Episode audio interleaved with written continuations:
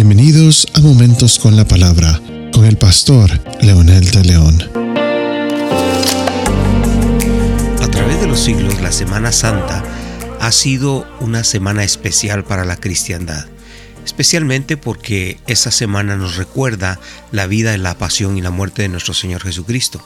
Y para los cristianos alrededor del mundo, ese evento tan especial de la venida de Jesús a la tierra a traernos un mensaje y pagar el precio del pecado es tan significativo, tan importante y sin ese definitivamente el mundo no tendría esperanza.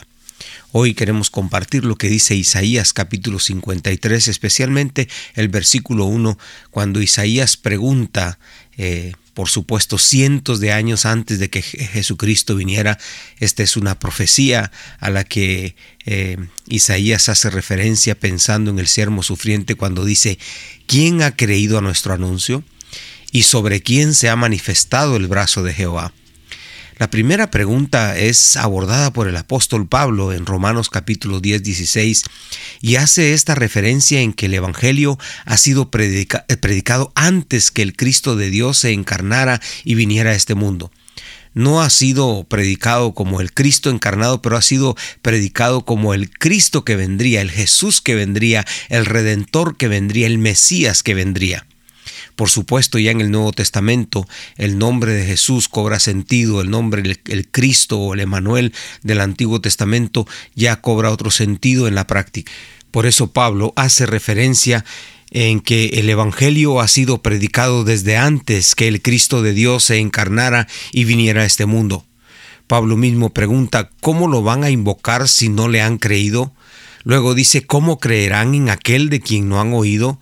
¿Y cómo oirán sin que nadie les predique? ¿Y cómo predicarán si no fueren enviados? Tanto Isaías como Pablo han respondido a esas preguntas. Sí fueron enviados, sí predicaron, sí escucharon de él. El gran problema es que no han creído. De ahí parte la gran pregunta, ¿quién ha creído a nuestro anuncio? Quizás algunos en su tiempo creyeron, pero el mismo Pablo en el versículo 16 de Romanos 10 dice, no todos obedecieron. Creer es una cosa y obedecer es otra cosa. Santiago también dice que los demonios creen y tiemblan, pero no se arrepienten, no cambian, siguen siendo demonios.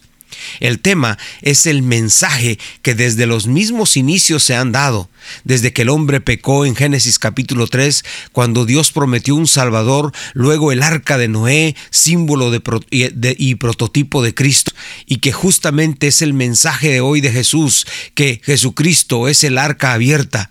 Ya no sería ahora un arca de madera, un arca que estaría flotando en el agua, sino es el Cristo mismo que se encarnó, que él mismo está esperando que todos se arrepientan. Por más de 120 años Noé estuvo predicando. El arca quedó con la puerta abierta mucho tiempo. Dice la escritura que fue Dios quien cerró el arca. Él estaba esperando que se arrepintieran, pero infortunadamente muchos pensaron que Noé estaba loco. Como este mensaje hay muchos más.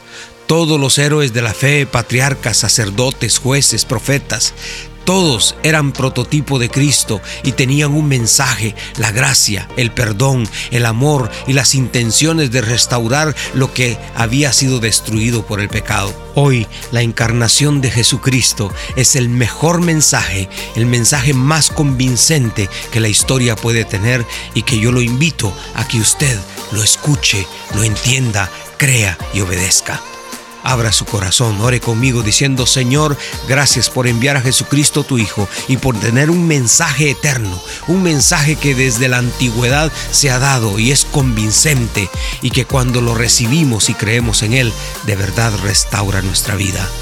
Yo quiero ser parte de ello, Señor. En el nombre de Jesús te lo pido. Amén.